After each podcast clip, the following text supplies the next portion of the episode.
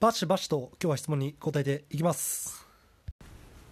面接で実際に一番気になるところというか、えーここだけは絶対に聞いておきたいっていうところってどんなところなんですか？と面接で必ず聞く質問とか気になる部分でいうとと自分は表現はいろいろとしますけどプログラミングとかテクノロジーコンピューターサイエンス好きですか？みたいな質問を必ずします技術は何かを実現するための手段という表現よく使われるし自分ももちろんそれもそうだろうなその意見は非常に正しいなと思っているんですがやっぱりそれだけじゃないっていうのがすごくエンジニアとしては大事かなと。本当にそういうものを好きですかと。確かに業界柄まあ融通が利くしいろんな場所で働けるし、えーずっと不足してるって言われる分野なんでお給料も高いところも多いと思います。そういうことも非常に大事。よく分かってる。そこを重視するっていうのも分かるんだけどそれに合わせて自分は技術プログラミングそういうものが好きですかというものが非常に重要視するし、えー重要視しています。これなんでかっていうとこれからいろいろとこの業界、まあ、特に早く変化していく業界だと思っています。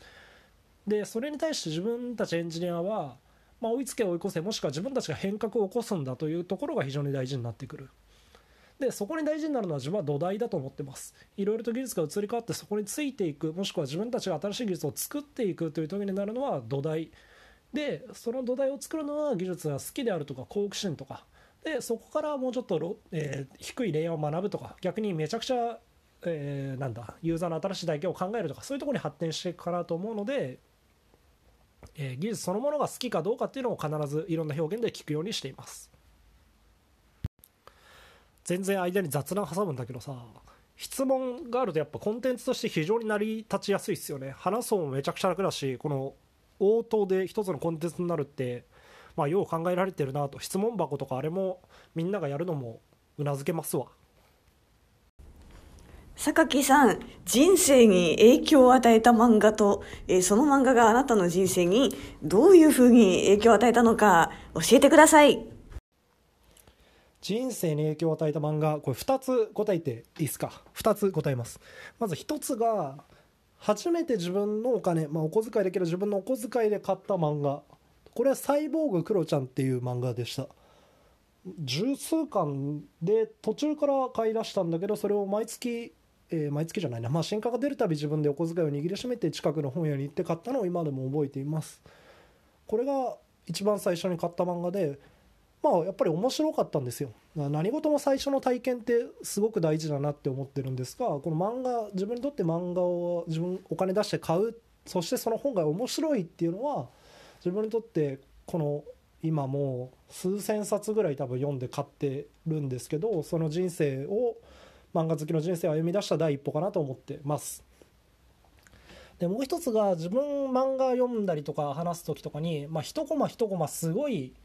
えーこの一コマがいいんだ。この一コマにはこういう意味があるんだみたいなことを言うの好きなんですけどそれの原点になったのが「4月は君の嘘という漫画、まあ、これちょっと思いが強すぎて話すと長いんですけどその一コマについての話だけ、まあ、主人公の有馬昴生っていうのがキャラがいましてでまあいろなんやかんやあって、えーライバルあごめんすみません。これこの本ピアニストの話です。有馬高専のライバルである相沢武の妹である凪にピアノを教えるっていうシーンがあるんです。でピアノを教えて、えー、凪の文化祭で凪と昴生が一緒に連弾ピアノを弾くっていうシーンがあって、まあ、この時にえー昴生が覚醒するんですね。連弾ってことは凪をサポートする役割なんですけどいやでもここは昴生は実はそういうサポートとかではなくてソリストなんだ。ソロで弾くピアニストなんだっていうところの天才感をガツンと出す一コマがあるんですよ。そこまで確か6巻か7巻なんだけど結構後世はちょっとお茶目でダメキャラで描かれるシーンも多かったんだけどここで初めてずっと天才と言われてた後世が本当に読者に対して今までの払拭を全部投げ払って天才なんだっていうのを伝える最強の一コマなんですこれを見た時にまあ漫画にこんな一コマがあるんだっていう感動を覚えたので非常にこれからいろいろ漫画のラジオとかブログとかもやってるんですけどそれを発信するきっかけになった漫画です。雑談を挟む。だいぶ抑えたつもりだったんだけどさ4月は君の嘘の話するとさテンションがバグるんだよね。いやこれでもあなんか急に頭おかしくなって喋りだしたなって思ったかもしれないんですけどダメなんよ。この漫画話す時はダメなんよ。もう一個ぐらい質問に答えていきます。次。自転車を買ったんですけど自転車駐輪場って世の中にあんまなくないですか？あの行きたいところまで行って止める場所がなくて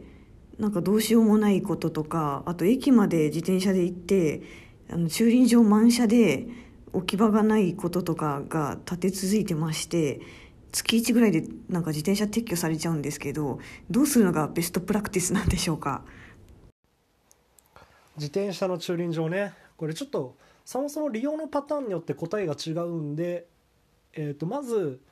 まあ、通勤とか通学で、ま、ほぼ毎日自転車を駅に止めるっていうパターン。この場合、えー、と基本的に市営だと思います。市営とかその公共の駐輪場。で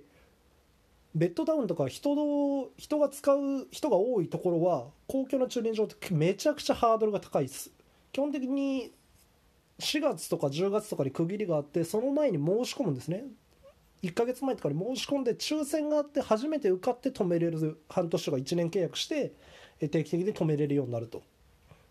いうことになるんで結構ちゃんと注目してないとダメで基本そういうのは駐輪場は公共でやってることがほとんどだと思います。でどっか出かけにたまたま出かけに行って駐輪場を止める場合はまあいっぱいだったらしょうがないね。でも正直100円200円払って有料なところをきちっと探すっていうのがポイントだと思います。これはいろんなところにあって公共なのもあるし、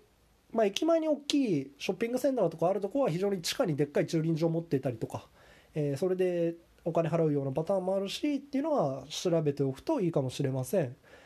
なかなか今無料で大っ広に止められるところっていうのはそんなにやっぱり多くないかなと。なんで